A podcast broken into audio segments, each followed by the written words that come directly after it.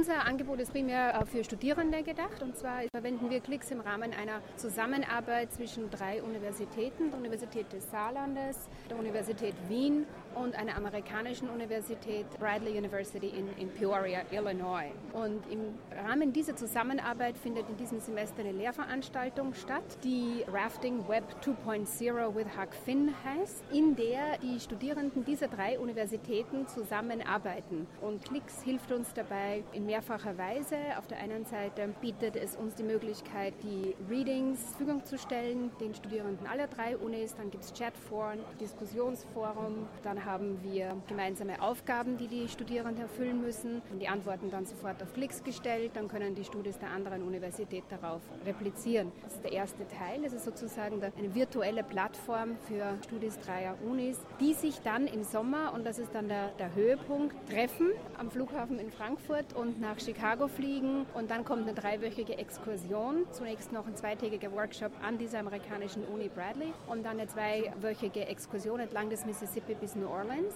wo dann die Resultate dieser vorher vorangegangenen Aufgaben bearbeitet werden. Hoffentlich funktioniert dann Klicks auch on the road. Wir werden dann Klicks hoffentlich nützen können, Bilder, Reiserouteberichte ins Netz zu stellen und somit dann den Kontakt nach Hause sozusagen ermöglichen. Frau Batista ja. ist die Klicks-Beauftragte.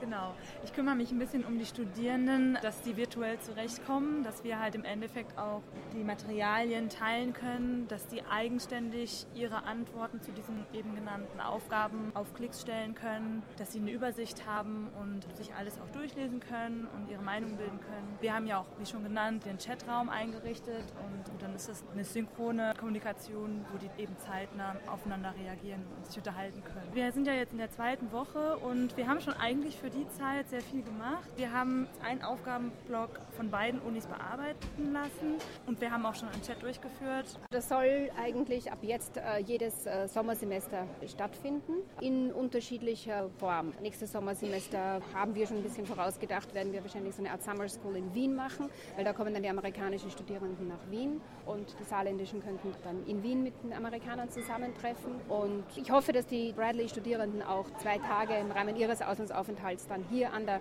Universität Saarlands verbringen können. Aber im Prinzip sollte das jetzt so weitergehen und Klicks hoffentlich wird uns dabei begleiten. Wunderbar.